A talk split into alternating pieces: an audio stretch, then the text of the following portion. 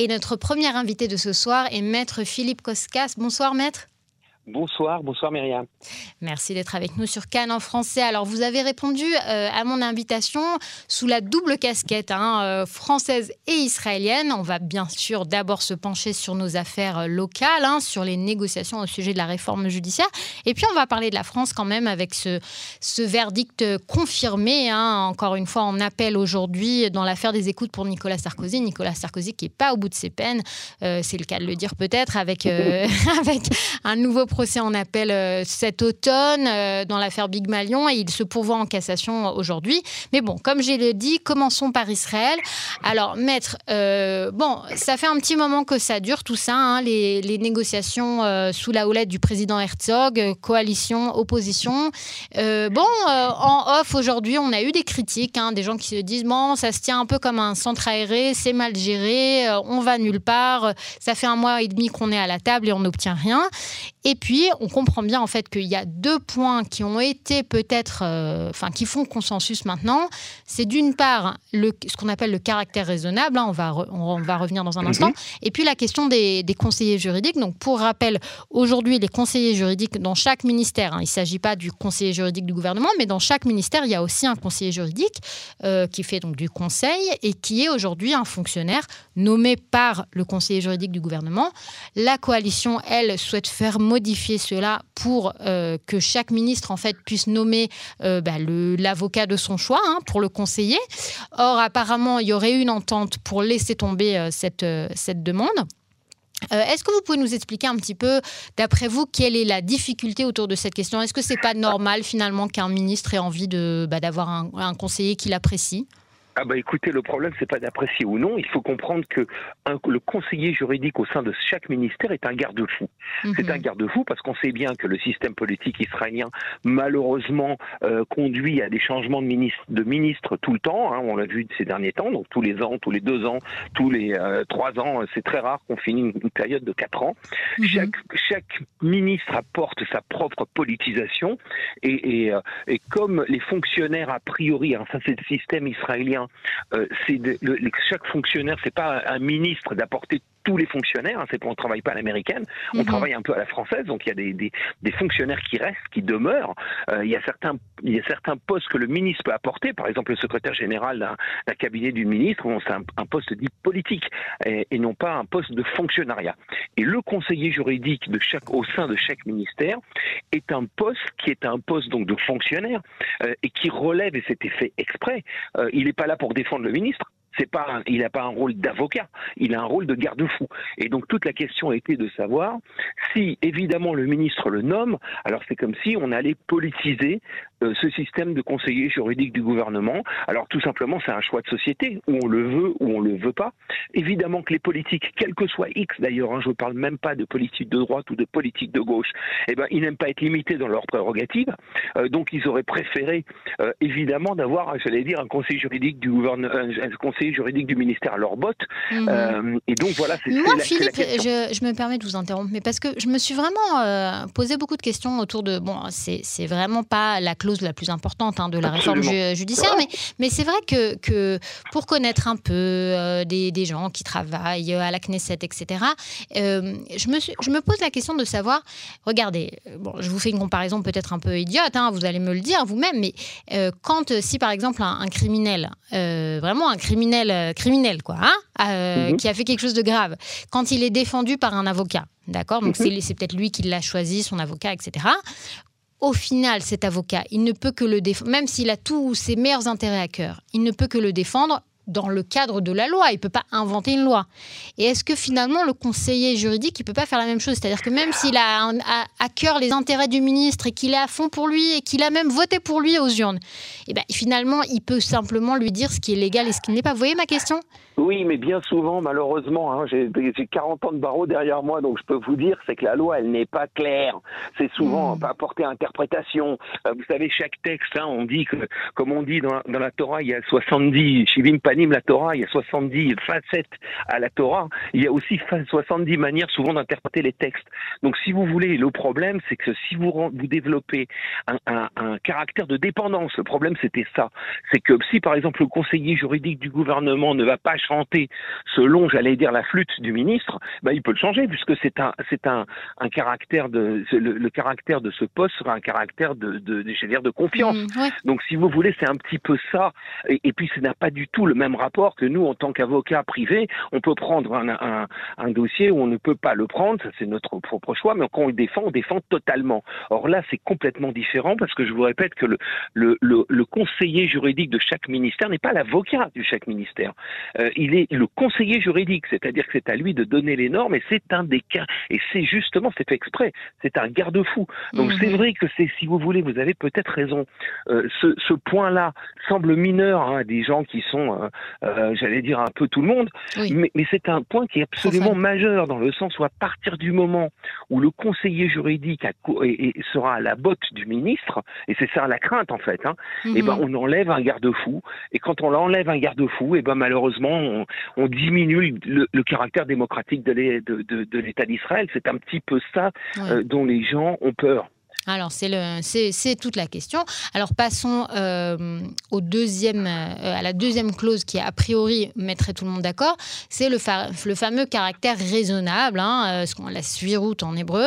Mhm. c'est donc un, caractère qui a été maintes fois évoqué, notamment donc, par la Haute Cour de justice. alors, bon, ce qu'il faut dire, c'est que d'aucuns nous disent que finalement, c'est un peu de la sémantique tout ça, parce que si, si jamais les juges étaient privés de ce fameux caractère raisonnable, eh bien, il pourrait faire appel à autre chose, comme par exemple, euh, alors la midatiout, alors comment ça se traduit en français? La proportionnalité. La proportionnalité. c'est une sorte de...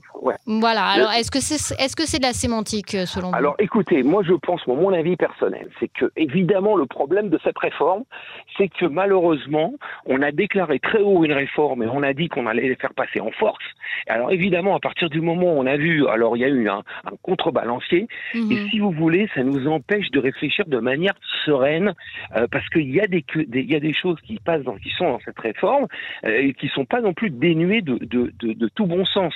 Par exemple, le fait que la Cour suprême se permet de rentrer dans la raisonnabilité d'une décision d'un ministre.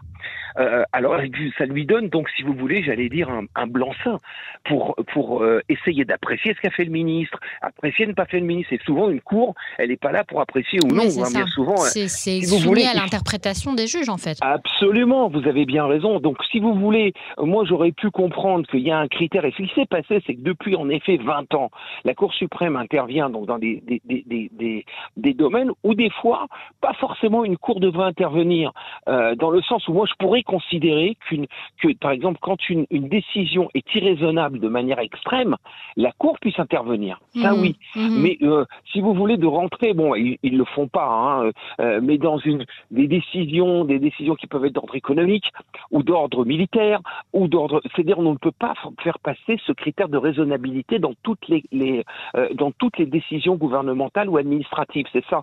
Donc si vous voulez, moi je crois que dans cette réforme, si on l'avait abordée de manière plus, oui de quoi réfléchir mhm. euh, entre les rapports entre, j'allais dire, le législatif, l'exécutif et le judiciaire. Et, et dans quelle mesure euh, euh, l'un s'arrête dans l'autre. Vous voyez ce que je veux dire? Un oui. va stopper l'autre. Alors ça n'a pas été le cas, mais enfin voilà, ça c'est le deuxième point. Apparemment, ils tombent d'accord dessus. Voilà, tombé d'accord. Bon, alors. Mais évidemment, malheureusement, le point le plus important, bien entendu, sur lesquels ils sont pas tombés d'accord, et si vous voulez, c'est vraiment le, le cœur de cette réforme. Oui, c'est le nerf de la guerre. c'est c'est le voilà comme vous comme vous dites à part l'argent, euh, c'est le nerf de la guerre, c'est le nerf de la réforme en tout cas, et c'est le nerf de l'opposition, c'est le problème de la nomination des juges. Mmh. Et est-ce qu'on va nommer les juges? Est-ce que la, la, la commission de nomination des juges va être une commission apolitique? Comme, enfin, comme elle peut être aujourd'hui, dans le sens où elle a besoin de coalition, de, de euh, tout, toutes les personnes qui sont membres de cette coalition, de, de cette commission actuelle viennent d'horizons différents. Oui, il y a un double veto en fait aujourd'hui, des magistrats d'un oui. côté et des politiciens de l'autre. Absolument, attendez, attendez. Double veto en matière de nomination des juges de la Cour suprême. -hmm. Absolument. -hmm. C'est-à-dire qu'aujourd'hui, vous, vous le, rappelez bien, euh, il y a la, la, la, commission contre neuf juges, euh, Aujourd'hui, elle est composée de trois membres du, du, du, du, corps judiciaire, deux membres du barreau, Donc, c'est-à-dire que c'était fait exprès, hein, qu'il y ait cinq personnes qui viennent de, des horizons juridiques, bien que le barreau soit indifférent, évidemment, les intérêts du barreau sont différents de, l'intérêt des juges, et deux représentants de la Knesset et deux représentants de l'exécutif. Si vous voulez, il faut une majorité de sept pour élire un juge à la Cour suprême. Donc, si vous voulez, il faut un accord, j'allais dire pratiquement de tout le monde pour pour pour faire. Euh, euh, il faut faire un deal entre entre tout le monde. Mais ce qui est clair, c'est que euh, dans l'état actuel, la commission n'est pas sous contrôle euh, judiciaire ou pas sous contrôle politique. C'est une, j'allais dire, c'est une, euh, c'est une commission dans la, composition, j'allais dire bâtarde, elle est, elle est, elle est plurielle, mm-hmm. donc, euh, donc c'était fait exprès. Or, le problème de la réforme, enfin c'est la, la réforme qui est proposée, c'est de donner la majorité aux politiques. Ce qui voudrait dire quoi? Ce qui voudrait dire que la peur serait de nommer les juges et les juges de la Cour suprême, bien entendu, selon des critères politiques et non plus sur des critères juridiques. Et c'est ça le vrai problème, et je peux bien comprendre, et c'est ça où se cristallisent un petit peu toutes les tensions, parce que vous savez bien que lorsqu'on fait un accord c'est facile, souvent on va sur les, les, les, les, points qui sont les plus faciles et on laisse à la fin les points les plus difficiles. Et bien souvent les points les plus difficiles, bon, on se cristallise, c'est ce qui est en train de se, se, faire maintenant, où les choses sont cristallisées et justement sur ce point qui est le, j'allais dire, le cœur euh, battant de cette réforme, euh, qui est comment on va, on va nommer les futurs juges israéliens demain. Oui, c'est ça, puisque euh, toute la question, on l'a dit au début, hein, puisque vous le disiez si bien, puisque euh, la loi n'est pas toujours très claire et qu'on peut l'interpréter, au final, qui sont les juges? C'est une, euh, bah, c'est une question centrale de vers où on souhaite que les, certaines décisions de, la Haute Cour de justice aillent, quoi, finalement. Eh ben, c'est pas exactement, c'est-à-dire, moi, je crois qu'il y a une sorte de. On, on fait un gros. de toute cette réforme apporte atteinte à la vocation de juge. C'est-à-dire que je vais vous dire, aujourd'hui, à la Cour suprême actuelle, il y a des juges qui sont évidemment identifiés à droite c'est-à-dire mmh. droite politique. Ouais. Il y a des, des, juges, il y a des juges, il y a un juge qui habite dans les dans, dans, les, dans, dans les, territoires. Mmh. Il y a le juge, enfin il y en a un que je connais personnellement, j'ai fait mon stage avec lui. Euh, donc je ne vais pas te dire son nom, mais je peux vous dire qu'il n'est pas d'extrême gauche. Euh, C'est-à-dire je le sais qu'il est, il est, il est même à droite, voire même très à droite. Il d'ailleurs ça a été nommé par Yelet Chaked. Mais quand on est juge, on ne juge pas politique. Le juge il n'est pas fait pour juger de la politique. Il est là, il est là, il est, il est là pour juger l'humain. Ce qui est complètement différent. C'est comme si vous demandiez à un médecin, par exemple, quelles sont ses convictions politiques bah, mal, malheureusement un médecin, bah, que, ce, que vous soyez euh, euh, sortez des implantations, que vous venez, vous êtes arabe ou que vous êtes euh, laïque, eh ben, il doit soigner. Mmh. Donc si vous voulez, bien souvent, la Cour suprême ne donne pas, ne corrige pas les, les, les lois. Euh, bon, il le corrige dans les problèmes de raisonnabilité, mais bien souvent viennent à trancher des problèmes qui sont des problèmes humains. Vienne une personne en Israël qui s'est mariée de manière réformée et prétend qu'elle est juive. Donc, donc pour pouvoir lui, lui, lui donner une décision, il faut passer par des critères juridiques mais si vous voulez, c'est a priori quelque chose d'humain. Hmm. Mmh. Et bien souvent, on peut s'apercevoir que des juges qui étaient considérés comme nommés des gens euh, qui étaient l'étendard de la droite, et ben, on les, on les voit à la Cour suprême, lorsqu'ils sont indépendants, eh ben, ils tranchent souvent euh, pas forcément à droite. Donc c'est un problème de l'indépendance de tout le corps juridique et judiciaire. De l'idéologie. Alors on va le passer puisque le, le temps passe. Hein. On va, si vous voulez bien, on va passer donc euh, aux affaires de l'ancien président Sarkozy. j'ouvre juste une parenthèse pour nos auditeurs puisqu'on parle de réforme judiciaire. C'est à point. En ce moment même se tient une manifestation, une marche de protestation à Bnebrak, la ville ultra-orthodoxe à proximité de Tel Aviv. À vue de nez sur ce que je vois sur mes écrans, on parle de bien de plusieurs milliers, voire peut-être dizaines de milliers, je m'avance là-dessus, on n'a pas encore d'estimation, de personnes qui participent à cette marche. La dernière fois, ça s'était bien passé parce que la ville Haredit avait accueilli à bras ouverts les, manifestations. À voir comment ça va se passer ce soir. Alors, l'ancien président Sarkozy, donc euh, condamné très très vite hein, pour le dire court. Ce qui m'a interpellé, ce que je voulais qu'on qu en parle ensemble, c'est qu'en fait, il y a quand même une, une similarité assez frappante hein, quelque part avec les affaires euh, euh, Netanyahou. C'est qu'on parle vraiment de trafic euh, d'influence euh, et on parle d'un ancien président qui se considère et qui se, qui se proclame innocent, euh, où on a son avocate aujourd'hui qui se répand dans tous les médias français en disant qu'il s'agit d'une décision idéologique de la Cour d'appel. Rappelons donc que c'est une Cour d'appel, qu'il a déjà été condamné l'année dernière, que la peine de prison ferme a été confirmée encore une fois aujourd'hui, même si pour, elle est allégée par le fait que ce serait avec un bracelet électronique, donc à la maison, pas avec l'humiliation d'entrer en prison réellement pour un ancien président, ce qui est une première hein, quand même sous la Ve mhm. République. Euh, est-ce que, est que vous pouvez nous commenter cette, décision, en sachant qu'évidemment le, président, l'ancien président se pourvoit en cassation, mais d'un point de vue justement israélien, avec, euh, on, a, on pense aussi euh, à l'arrestation de Trump, c'est-à-dire qu'on a vraiment mhm. l'impression que les choses ont changé hein, pour, les, pour les leaders aujourd'hui.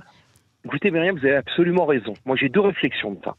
Premièrement, euh, on avait, on avait, euh, il, est, il, était de l'ordre du jour, en tout cas jusqu'à l'année dernière, euh, de faire passer au Parlement israélien une loi dite la loi française. Mmh. C'était quoi la loi française?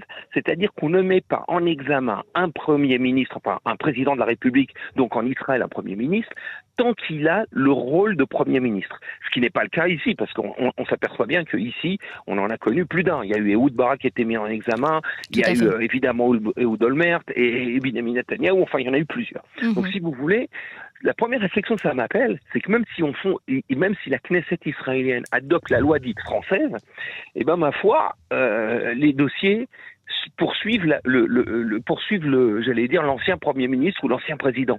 Donc si vous voulez, c'est vrai que ça pourrait permettre les coups des franches à, à, diriger le pays d'une part, mais d'un autre côté, ben, j'allais dire les dossiers ils, poursuivent que, que, Sarkozy a quitté le pouvoir depuis bien longtemps et on continue et, et, la justice, eh ben, elle continue à faire son travail.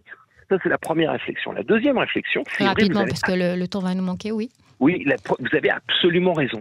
Les rapports entre le politique d'un côté et les, juridiques de l'autre côté. Vous avez évoqué Trump, vous avez évoqué Sarkozy.